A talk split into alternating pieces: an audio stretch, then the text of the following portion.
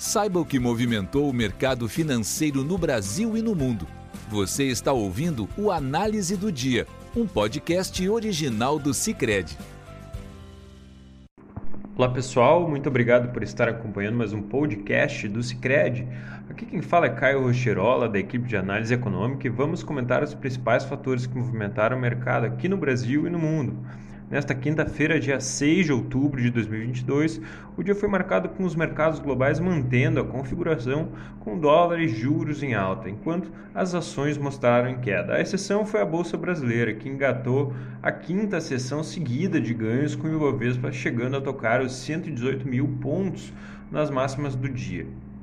Nos Estados Unidos, na véspera do payroll e com o mercado ansioso por sinalizações sobre até quando vai durar o aperto monetário do Federal Reserve, o Fed, o foco do dia esteve nas declarações de dirigentes do comitê americano que confirmaram a expectativa de mais aperto monetário. Entre os dirigentes, Lisa Cook, integrante do Conselho do Banco Central americano, disse que os juros seguirão elevados até a inflação convergir para a meta de 2%. Também destacando a luta contra a inflação, Charles Evans, do Fed de Chicago, disse que os dirigentes ainda decidirão se a próxima alta será de 50 ou 75 pontos base, que isso dependerá do mercado de trabalho da inflação. Amanhã teremos a divulgação do saldo de vagas nos Estados Unidos, o payroll, onde é esperado um número de 285 mil vagas, mostrando um ritmo forte ainda. Neste cenário, as bolsas de Nova York operaram em queda, com o Dow Jones caindo 1,15% hoje, o S&P 500 recuando 1,02% e a Nasdaq perdendo 0,68% hoje. No mercado de juros americanos, os rendimentos da T-Note de dois anos subiam a 4,24% hoje à tarde. O da T-Note de 10 anos avançava a 3,82% na, no fim da tarde de hoje. Já o DXY, o índice que mede a força do dólar contra uma certa de, cesta de moedas fortes, subia 1,07% a 112,3 pontos.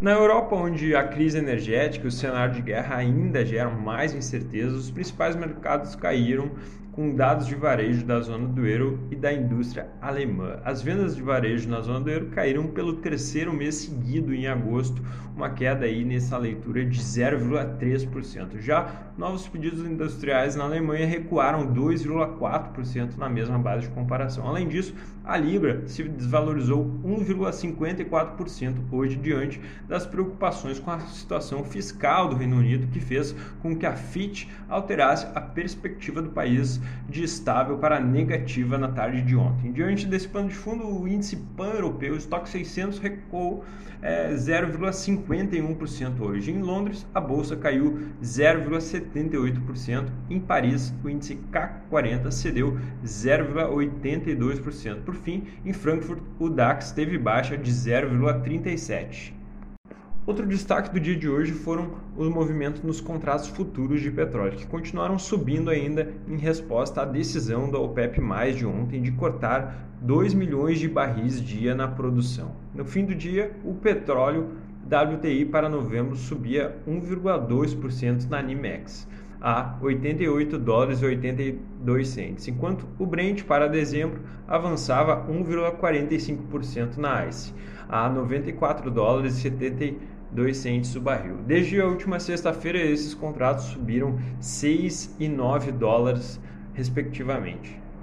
Passando para o Brasil, o Bovespa subiu pelo quinto pregão seguido, apesar do exterior negativo. No final da tarde, o índice subia a 117.560 pontos, uma alta de 0,31%, puxada principalmente pela elevação dos papéis da Petrobras, de mais de 2% no dia na esteira da valorização do barril de petróleo. No câmbio, a taxa andou perto da estabilidade na maior parte do dia. O dólar teve leve ganho ante o real de 0,5%, negociado a R$ 5,20 20 centavos no fechamento. No mercado de juros, a cena também foi parecida com o dólar. A razão pode ter sido a divulgação do IGPDI, que mostrou nova deflação de 1,22%, a terceira leitura negativa do índice, aliviando os efeitos negativos da cena externa. A taxa de depósito interfinanceiro DI para janeiro de 23 fechou estável em 33,77 pontos. A do DI de janeiro para 24 passou de 12,73% ontem para 12,74% hoje. O DI para janeiro de 25 encerrou